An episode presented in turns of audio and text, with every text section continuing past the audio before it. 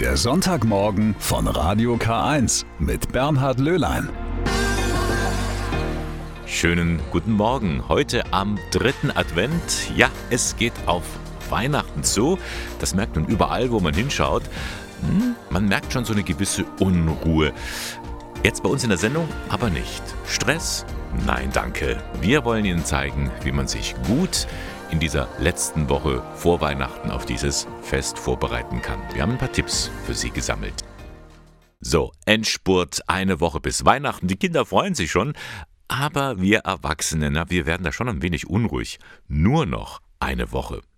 Das ist nicht viel Zeit und so viel muss noch erledigt werden. Einkäufe, Karten schreiben, dann soll alles an den Feiertagen wie am Schnürchen laufen. Uff. Tja, wie kann man Stress vermeiden? Angeli Goldrian, sie ist Diplompsychologin von der Ehe, Familien- und Lebensberatung im Erzbistum München und Freising mit einem Tipp. Also erstmal sollte man sich überlegen, wer Weihnachten überhaupt beieinander sitzt.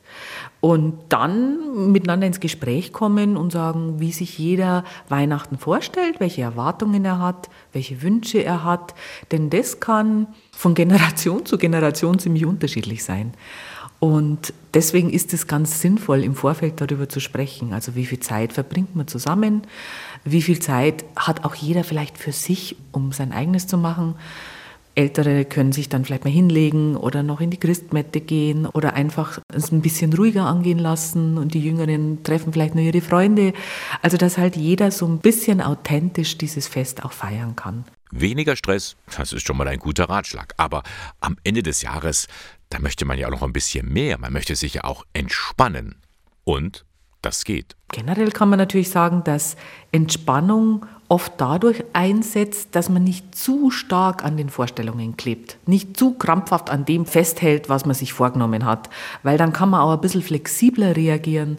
Wenn jetzt zum Beispiel jemand im Stau steht oder sagt, ich komme gerade nicht weg, dann kann man da ein bisschen gelassener reagieren. Oder wenn ein Geschenk nicht ganz hundertprozentig dem eigenen Geschmack entspricht, kann man da vielleicht auch ein bisschen großzügiger reagieren.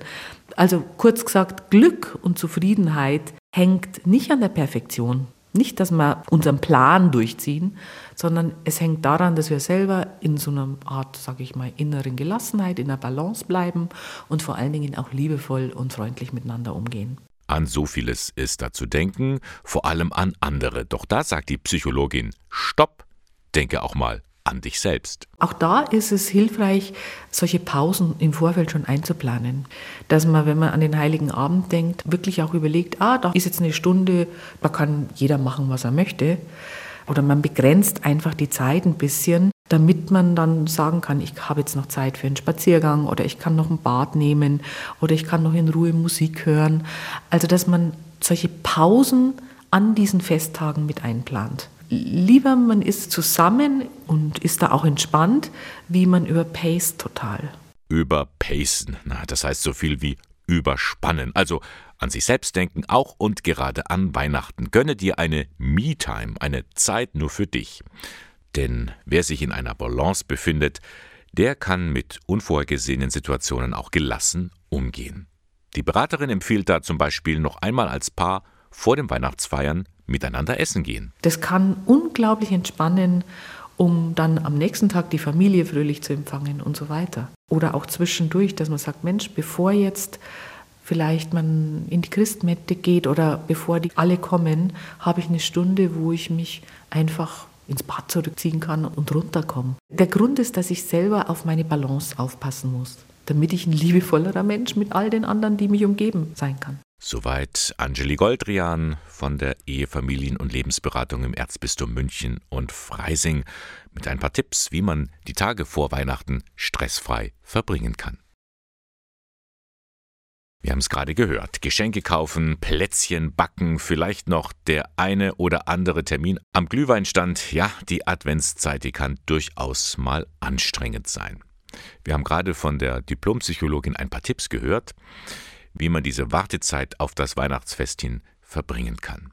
Eine Woche Zeit bleibt jedenfalls. Und wir haben uns mal umgehört, wie die Menschen so von der Straße darüber denken. Vielleicht haben die ja auch noch ein paar gute Tipps. Ich denke mal einfach die Zeit wirklich nutzen, auch zu genießen, mal ein bisschen ruhiger treten, abends mal hinsetzen, eine Tasse Tee, eine Kerze anzünden und auch vielleicht wirklich dann an die Menschen denken, die das gerade nicht so machen können. Für mich ist es wichtig, dass man ganz gezielt sich mal eine längere Zeit auf irgendwas besinnt und dass man einfach gemeinsam Mittagessen da vielleicht mal eine Kerze anzündet und einfach mal mit dem Tischgebet ein Essen dann beginnt und dann einfach wirklich gemeinsam in der Familie zur Ruhe kommt und sich wirklich eine gemeinsame Auszeit nimmt. Das ist, finde ich, ganz, ganz wichtig. Schön ist, dass wir abends, mein Mann und ich, uns immer wieder Zeit nehmen, um uns was gegenseitig vorzulesen. Das finde ich einen ganz schönen Brauch. Das hat auch ein bisschen was mit Adventskalender. So man hat abends irgendwie einen kurzen Moment, um sich irgendwie was aus der, entweder dem Buch, was man gerade liest, oder aus dem Gedichtband X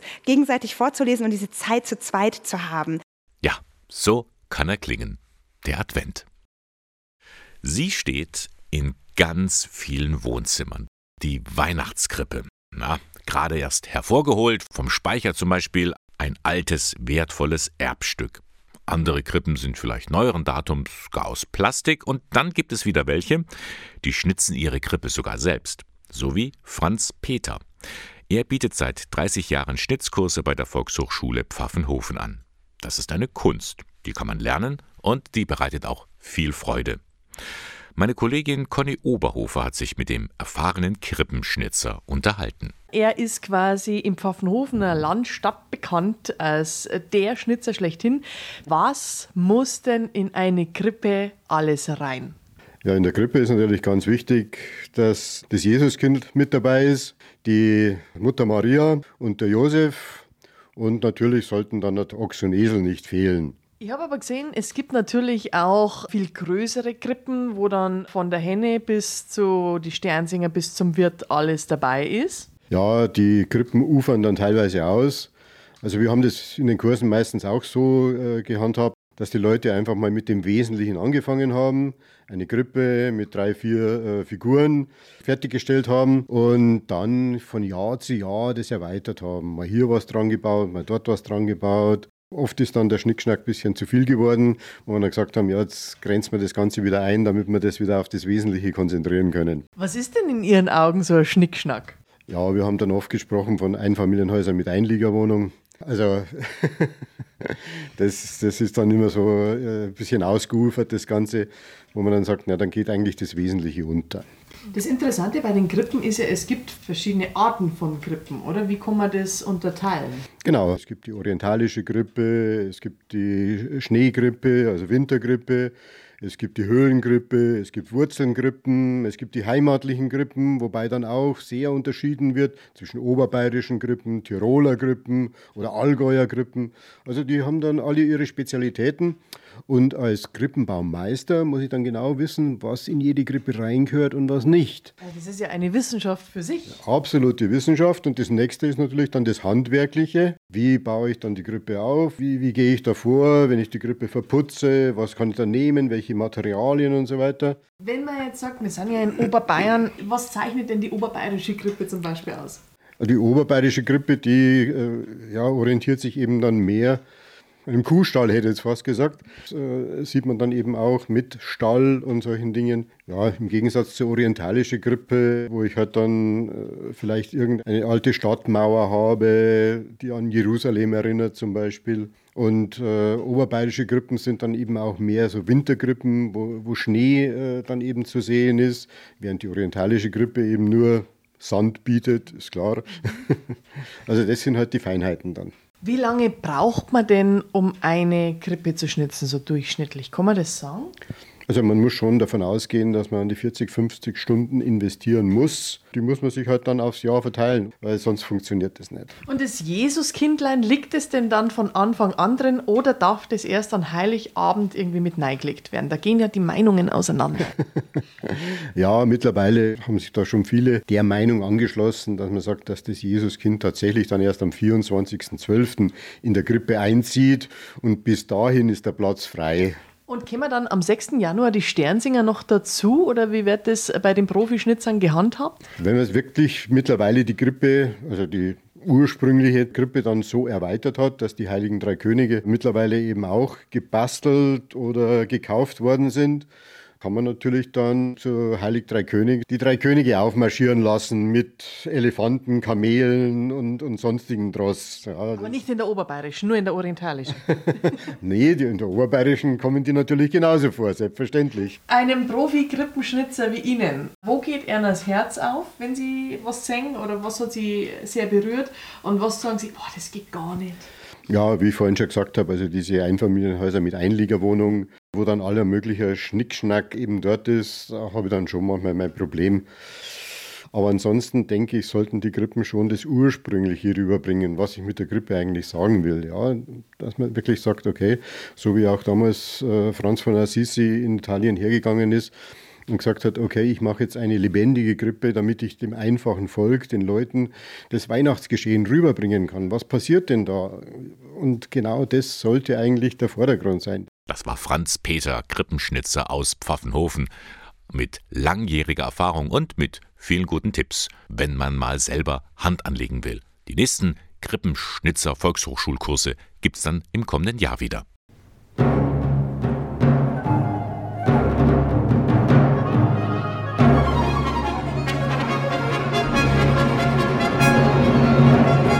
Jauchzet, frohlocket. So klingt es, so beginnt es, das wunderschöne Weihnachtsoratorium von Johann Sebastian Bach. Ja, wer könnte festlicher und auch tiefgründiger die Weihnachtsgeschichte erzählen als Bach?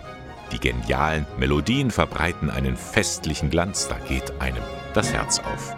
Und wenn Sie mögen, gleich heute Abend in Ingolstadt. Dann erklingt es im wunderschönen Ambiente der Spitalkirche. Aufgeführt werden im ersten Konzert um 17 Uhr die Kantaten 1 bis 3 und um 19.30 Uhr die Kantaten 4 bis 6. Es musizieren die Münster-Vokalisten, zu hören sind auch authentische Instrumente und die Vokalsolisten sind renommierte Sängerinnen und Sänger. Die Leitung hat vom Cembalo aus Franz Haug. Karten gibt es mit freier Platzwahl online heute bis 12 Uhr unter folgender Internetadresse münstervokalisten.de www.konzerte.de.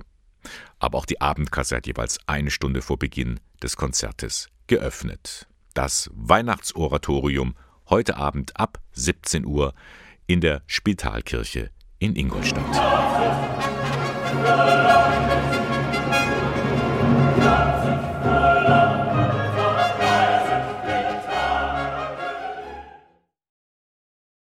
Sie ist unsere Frau in Rom, Anita Hirschbeck, stammt aus dem Landkreis Eichstätt, hat auch hier bei uns bei Radio K1 schon einige Jahre mitgewirkt und derzeit ist sie für die katholische Nachrichtenagentur die Rom-Korrespondentin und immer wieder unterhalte ich mich mit ihr ja, um Neues aus der ewigen Stadt zu erfahren, so auch heute Morgen. Grüß dich, Anita. Hallo.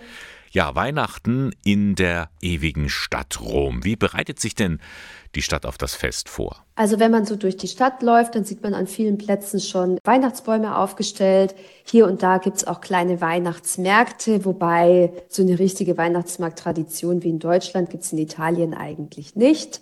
Mit den Weihnachtsbäumen, da gibt's auch im Moment so einen kleinen Miniskandal in der Stadt. Und zwar hat die Stadtverwaltung einen großen Weihnachtsbaum aufgestellt mit einem roten leuchtenden Stern obendrauf und einem Kommunalpolitiker der Fratelli d'Italia, also der Partei, in der auch Regierungschefin Giorgia Meloni ist, fühlt sich da eben erinnert an den roten Stern der Kommunisten und kritisiert es. Also es ist ein bisschen auch eine vorweihnachtliche Posse. Was man vor allen Dingen hier in der Stadt wahrnimmt, das sind natürlich, dass es überall jetzt Panettone zu kaufen gibt. Das ist das ganz klassische italienische Weihnachtsgebäck. Das wird jetzt wirklich überall in den Schaufenstern angeboten. So ein großer, leckerer Hefeteig im Grunde. Ich war ja auch schon mal vor längerer Zeit in Italien nach Weihnachten. Also da glitzert und blinkt es wirklich in allen Zimmern, dass es nur so eine Pracht ist. Das stimmt. Und ich habe generell auch das Gefühl, dass in Südeuropa, was man in Deutschland vielleicht dann doch als ein bisschen kitschig empfinden würde,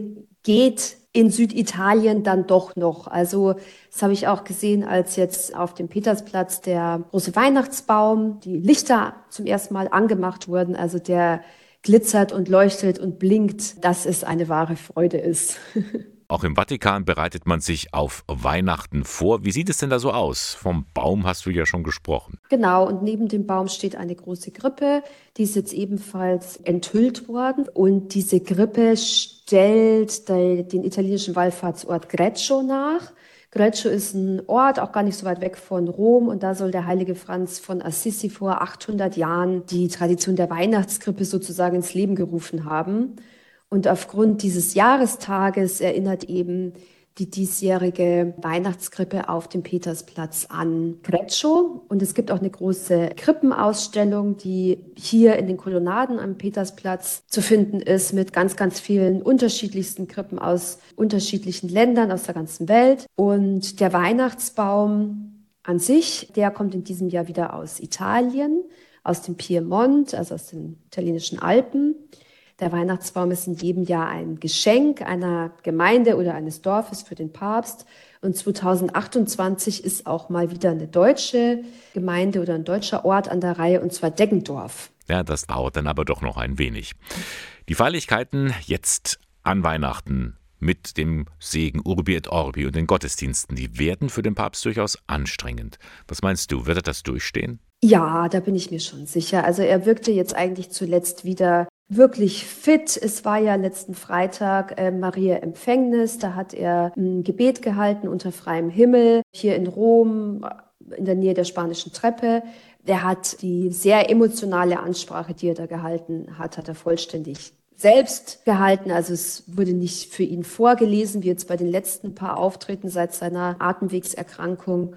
Also er macht jetzt eigentlich wirklich den Eindruck, als wäre diese Infektion an der Lunge durchgestanden. Ich glaube, dass diese Weihnachtstage, sollte seine Gesundheit jetzt halten, gar nicht mal so anstrengend werden für ihn. Werfen wir doch noch mal einen Blick in das kommende Jahr 2024. Was sind denn da so die Highlights für den Papst und den Vatikan? Also das Beste kommt zum Schluss. 2024 haben wir die zweite Runde der Weltsynode wieder im Oktober. Da wird es wieder gehen um die katholische Kirche der Zukunft. Dieses Mal soll auch abgestimmt werden über Empfehlungsvorlagen, die man dem Papst dann eben als Vorschläge unterbreitet. Der Papst bestimmt dann, ob er diese Vorschläge umsetzen wird oder nicht. Das wird sehr spannend. Und dann wird Franziskus am 24. Dezember 2024 das heilige Jahr eröffnen, zu dem 45 Millionen Besucherinnen und Besucher in Rom erwartet werden. Also nicht zur Eröffnung, sondern für das ganze heilige Jahr insgesamt. Das sind so die beiden großen Highlights. Reisen sind bis kommende Jahr noch nicht angesetzt. Ich vermute mal, das hat auch was mit seiner Gesundheit zu tun. Der Vatikan hat sich darauf verlegt, so Papstreisen jetzt eher kurzfristig anzukündigen, um zu gucken, ob er im letzten Moment nicht vielleicht doch noch krank wird. Bei Dubai war es ja dann so. Ja, und nicht zu vergessen, die große Ministrantenwallfahrt im August. Ja, die steht natürlich auch noch an. ja, Dankeschön für diesen Ausblick. Dir, Anita, alles Gute, ein schönes Weihnachtsfest und einen guten Start ins neue Jahr. Dankeschön, ebenfalls. Tschüss. Das war Anita Hirschbeck. Für die katholische Nachrichtenagentur ist sie in Rom unterwegs und immer wieder berichtet sie dann auch exklusiv für uns hier bei Radio K1. Ja, like it's Christmas. Es ist ein bisschen wie Weihnachten. Das spüren wir, das merken wir. Heute brennt ja schon die dritte Kerze. Ja, und es kommt noch ein weiteres spezielles Licht dazu, nämlich das Friedenslicht.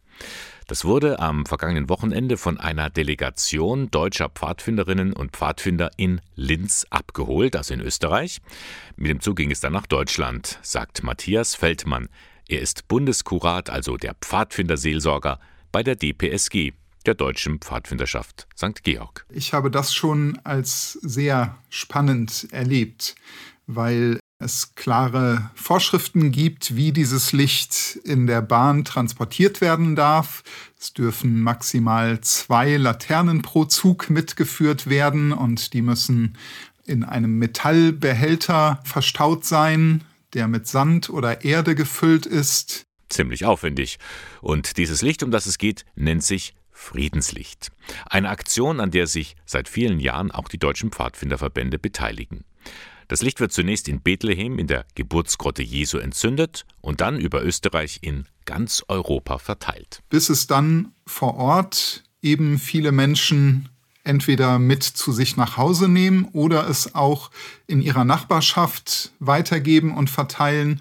Und so erreicht dieses Licht ganz viele und sehr unterschiedliche Menschen als Zeichen des Friedens und der Verbundenheit. Und heute wird das Licht an ganz vielen Orten auch im Bistum Eichstätt verteilt. Die zentrale Aussendungsfeier findet in der Pfarrkirche St. Johannes im Eichstätter Stadtteil Reptorf statt und zwar um 15 Uhr. Und von dort aus geht das Licht dann weiter nach Ingolstadt, Weißenburg oder Neumarkt. Das ist so eine richtige Lichterstaffette. Und das macht ja einfach direkt sichtbar und erlebbar, dass sich dieser Friedensgedanke, der Friedenswunsch, das Bemühen und Ringen um den Frieden ausbreiten kann. Auf der Suche nach Frieden. Unter diesem Gedanken steht die Aktion in diesem Jahr. Und gerade weil es so viele Konflikte überall gibt, muss man sich dringender für den Frieden einsetzen, sagt Matthias Feldmann. Das ist schwierig, herausfordernd, aber dieses Licht, das ist für uns ein Symbol der Hoffnung, ein Symbol, dass es in aller Dunkelheit ein kleines Fünkchen Licht, Hoffnung auf Frieden gibt und dass es sich lohnt, genau danach zu suchen. Sie können dabei sein, heute die Andacht zur Aussendung des Friedenslichts in Eichstätt-Repdorf. Sie beginnt um 15 Uhr. Die Kollekte geht in diesem Jahr an das Kinderkrankenhaus in Bethlehem. Der Gottesdienst wird auch live im Internet übertragen. Sie können ihn mitverfolgen unter der Internetseite bistum-eichstätt.de.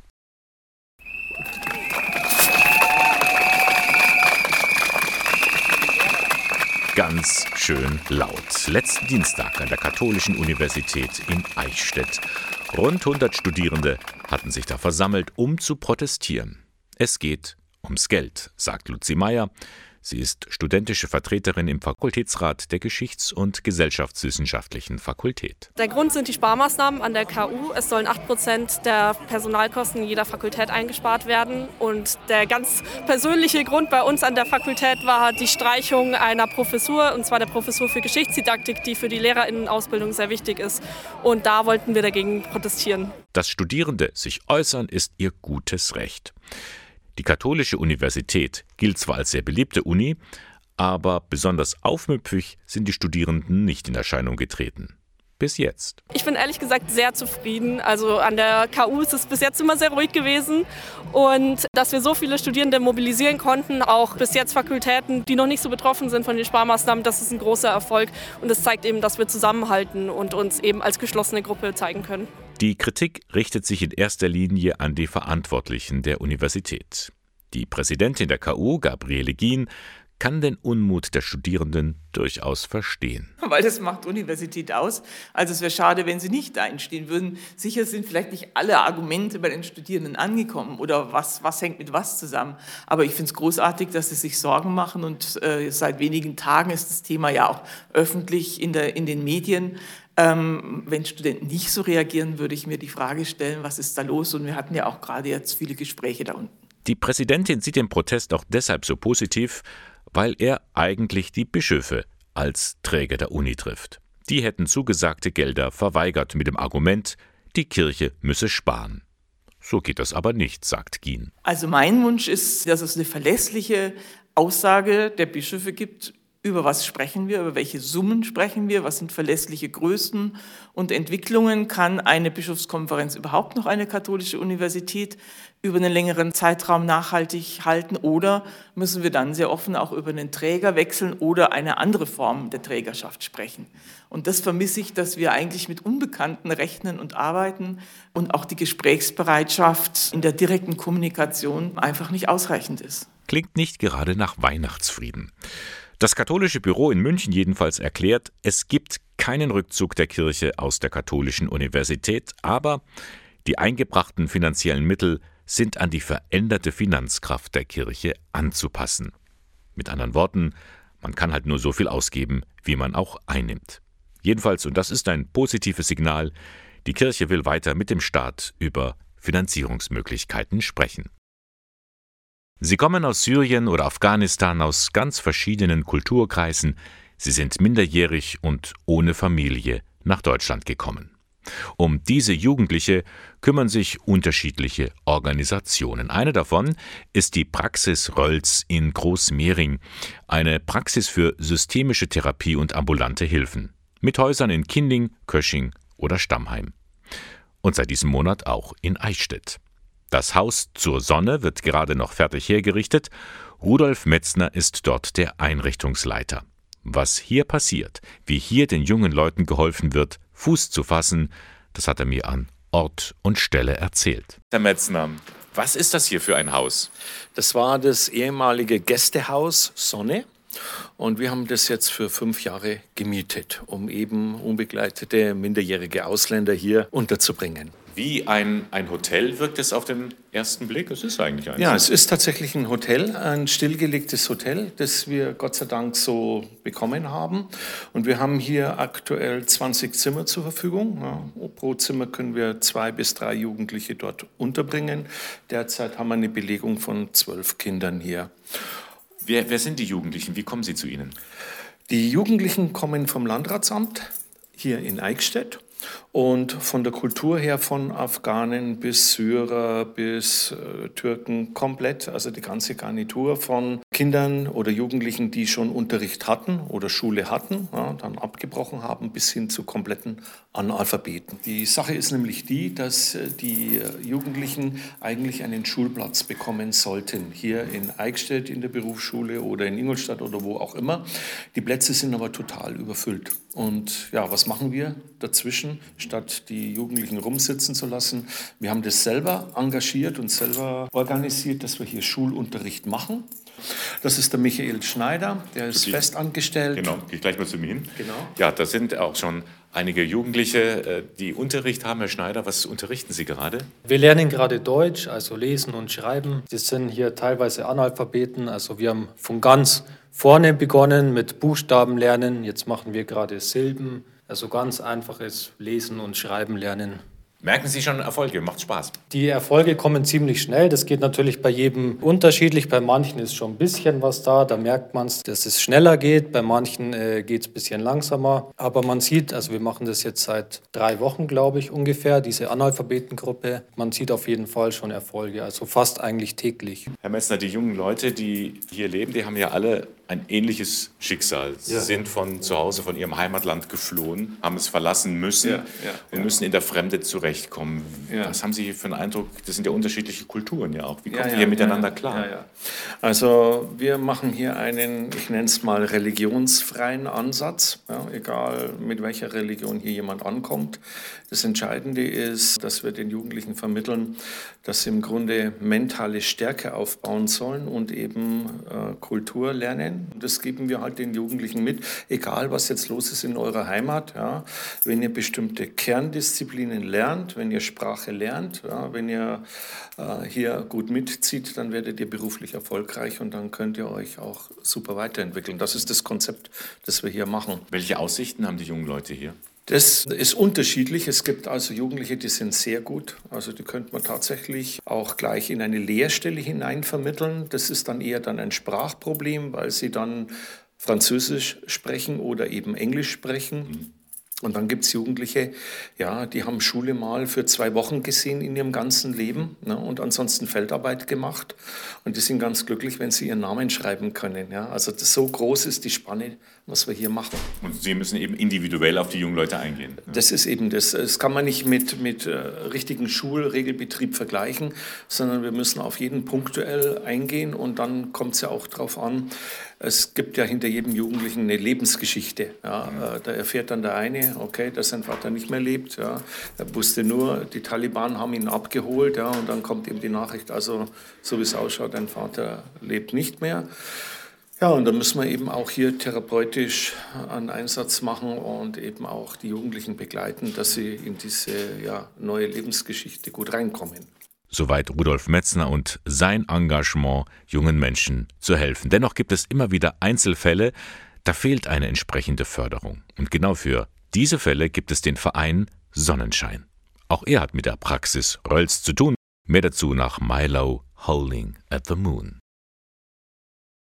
Im Haus zur Sonne in Eichstätt. Da hat also die Praxis Rölz Jugendliche aus anderen Ländern untergebracht Die werden dort auch mit Lernangeboten unterstützt. Doch immer wieder gibt es Notsituationen, wo eine öffentliche Hilfe nicht greift. Und für solche Fälle gibt es den Verein Sonnenschein. Der wird von Mitarbeitenden der Praxis Rölz getragen. Erste Vorsitzende ist Rachel Rolls. Wir haben einen Verein gegründet, äh, beziehungsweise der wurde vom Hans Kramer gegründet, 2009. Das ist schon eine Weile her. Äh, damals waren noch keine äh, Flüchtlinge unterwegs bei uns, aber da hatten wir zum Beispiel die Heilpädagogische Tagesstätte in Stammhammer eröffnet gehabt. Dann war auch klar, für die Außengeräte braucht man irgendwo Geld her. Es, es wird einiges natürlich finanziert vom Staat, aber es sind halt immer da und dort Lücken, die nicht finanziert werden. Und da springen wir dann eben ein mit dem Verein, dass wir da ganz schnell und unbürokratisch Hilfe leisten können, aber mit Leuten, die das Geld eben auch so verwalten können, dass es angebracht verwendet wird. Also dass man genau weiß, wo es hingeht. Ja. Der Verein heißt Sonnenschein. Da passt es ja ganz gut, dass Sie jetzt hier in Eichstätt in der ehemaligen Hotel Sonne sind. Unglaublich gut, das ist perfekt. Als hätten wir es damals gewusst, oder? Immer dann, wenn irgendwo eine Lücke ist, dann können Sie einspringen. Um das mal zu vergegenwärtigen, wir haben den Namen Abed, einen Jungen aus Syrien. Wie ist dessen Schicksal und wie konnten Sie da helfen? Also Abed ist vor zwei Jahren ungefähr nach Deutschland gekommen. Also das ist nicht sein echter Name, aber wir nennen ihn jetzt so. Und äh, sein Ziel war von Anfang an, dass seine Familie eben auch herziehen kann, weil es seinen Eltern auch äh, gesundheitlich nicht so gut geht. Das ist immer ein ganz kompliziertes Verfahren, bis das dann endlich durch ist und bis man Visum beantragt hat und so weiter und so fort. Da hat es jetzt tatsächlich geschafft, nach, dass nach zwei Jahren dann das, ähm, das erlaubt wurde, dass er kommen kann. Und dann war aber noch das Problem, jetzt muss man noch ein Visum beschaffen, das kann man nicht in Syrien machen, das muss man im Irak äh, machen. Äh, die Grenzen sind ja nicht einfach so offen, da kommt man nicht so richtig hin. Da braucht es wieder Hilfe, da braucht es Leute, die bezahlt werden müssen, damit sie diese Sachen holen können. Der Familie hat einfach ein bisschen Geld gefehlt, zumal ihr Haus zerbombt wurde und dann konnten sie nicht mehr auf das Geld zurückgreifen, was sie eigentlich gedacht haben, sie hätten es noch gehabt. Da ist einfach eine Lücke aufgekommen von 1200 Euro und haben dann eben einen Spendenaufruf gestartet und es sind dann um die 1500 Euro zusammengekommen. Also genau das, das Geld, heißt, das Sie gebraucht haben. ist genau das Geld, was, was gebraucht wurde. Und es ist jetzt tatsächlich so, dass die Eltern, also der Flug ist gebucht. Am 24. Dezember kommen sie in Frankfurt am Flughafen an. Ja, das ist ja ein schönes Weihnachtsgeschenk, ja. dass Sie dies in der Familie machen können. Mhm. Und die kommen dann wohin? Das ist noch die Frage. Das mhm. wird jetzt gerade noch geklärt. Äh, auch mit dem, äh, mit dem Landratsamt wird das dann geklärt, wo sie jetzt erstmal hinkommen. Ziel wäre natürlich dann schon, dass man sie auch unterstützt, dass sie irgendwo dann auch zusammenziehen können. Auf alle Fälle kommen sie hier im Landkreis Eichstätt an. Dann wird man wieder sehen, wie es dann, wie es dann weitergeht. Ja. ja, mal sehen, wie es weitergeht. Aber eines ist sicher, es geht weiter dank dem Engagement vom Verein Sonnenschein. Und den können Sie unterstützen. Alle Infos finden Sie im Internet unter verein-sonnenschein.de. Wissen Sie eigentlich schon, wie Sie den Heiligabend feiern werden? Alles schon geplant mit der Familie und so? Nun, es gibt nicht wenige, die fürchten diesen Abend, denn sie müssen ihn allein verbringen. Und für all die organisiert die City-Seelsorge in Ingolstadt nun eine gemeinsame Feier.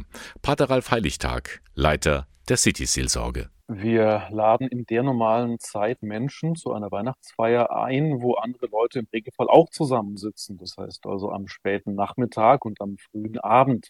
Beginnen sollte das Ganze um 16.30 Uhr mit einem Einlass. Wir möchten die Leute mit einem Glas Punsch in der Hand begrüßen. Dann sollen sie langsam ihre Plätze finden mit den ersten Weihnachtsliedern. Dann machen wir gegen 17.30 Uhr eine Essensausgabe mit einem relativ typisch bayerisch deftigen Essen. Also es gibt äh, Würstel, die klassischen Mettenwürstel, Kraut- und Schlupfnudeln und auch einen Schichtsalat dazu. Dann folgt ein Krippenspiel, der Nikolaus verteilt Geschenke, gegen halb neun ist dann die Feier zu Ende. Dieses Projekt besteht seit über 30 Jahren. Mittlerweile hat sich das Konzept aber etwas verändert. Einsamkeit ist mittlerweile zum politischen Thema geworden. Sie haben es gelesen, dass die Ampelkoalition sogar 111 Schritte vorgesehen hat, die Einsamkeit zu bekämpfen. Fakt ist, es gibt einfach immer mehr Menschen, die alleine sind am Heiligen Abend und dass dieser Tag besonders ein Tag ist, wo man spürt, dass man alleine ist. In der Vergangenheit waren das eher Leute am sage ich mal, unteren Rand der sozialen Skala, also keine Obdachlosen, aber Menschen, die schon nahe daran waren. Ich denke, in Zukunft wird sich das nochmal erheblich verändern. Deswegen überlegen wir eben auch, das Projekt auf breitere Beine zu stellen und auch in säkulare Räume zu In diesem Jahr ist das ein Angebot mit der Evangelischen Kirche und der City Church. Die Feier findet auch in deren Räumen statt, nämlich in der Regensburger Straße 25a in Ingolstadt. Also wenn Sie mögen, schauen Sie dort vorbei am kommenden Sonntag ab 16.30 Uhr. Heiligabend mit Pater Heiligtag. Und das war er auch schon wieder fast. Der Sonntagmorgen mit Radio K1, drei Stunden Kirchenradio, wie immer sonntags von 8 bis 11. Was habe ich Ihnen heute präsentiert? Unter anderem die Präsidentin der Katholischen Universität Eichstätt-Ingolstadt, Gabriele Gien. Sie beklagt, dass sie sparen müsse an der Uni, weil die Bischöfe gesagt haben, sie haben zu wenig Geld. So geht das aber nicht, sagt Gien. Also mein Wunsch ist, dass es eine verlässliche Aussage der Bischöfe gibt über was sprechen wir, über welche Summen sprechen wir, was sind verlässliche Größen und Entwicklungen. Kann eine Bischofskonferenz überhaupt noch eine katholische Universität über einen längeren Zeitraum nachhaltig halten oder müssen wir dann sehr offen auch über einen Träger wechseln oder eine andere Form der Trägerschaft sprechen? Und das vermisse ich, dass wir eigentlich mit Unbekannten rechnen und arbeiten ähm, und auch die Gesprächsbereitschaft ähm, in der direkten Kommunikation ähm, einfach nicht ausreichend ist. Dann wird heute in Eichstätt das Friedenslicht ausgesendet. Es kommt aus Bethlehem. Pfadfinder haben es nach Deutschland gebracht. Und der Bundeskurat der Deutschen Pfadfinderschaft St. Georg, Matthias Feldmann, sagt, der Frieden, um den es ja bei diesem Licht geht, der sei gerade heute dringender denn je. Das ist schwierig, herausfordernd, aber dieses Licht, das ist für uns ein Symbol der Hoffnung, ein Symbol, dass es in aller Dunkelheit ein kleines Fünkchen Licht, Hoffnung auf Frieden gibt und dass es sich lohnt, genau danach zu suchen. Wir sind eine Woche vor dem Weihnachtsfest und viele fürchten schon den Stress, der da unmittelbar bevorsteht. Angele Goldrian von der Familien- und Lebensberatung im Erzbistum München und Freising hat uns einige Tipps mit auf den Weg gegeben, um dieses Fest stressfrei zu gestalten? Also erstmal sollte man sich überlegen, wer Weihnachten überhaupt beieinander sitzt. Und dann miteinander ins Gespräch kommen und sagen, wie sich jeder Weihnachten vorstellt, welche Erwartungen er hat, welche Wünsche er hat.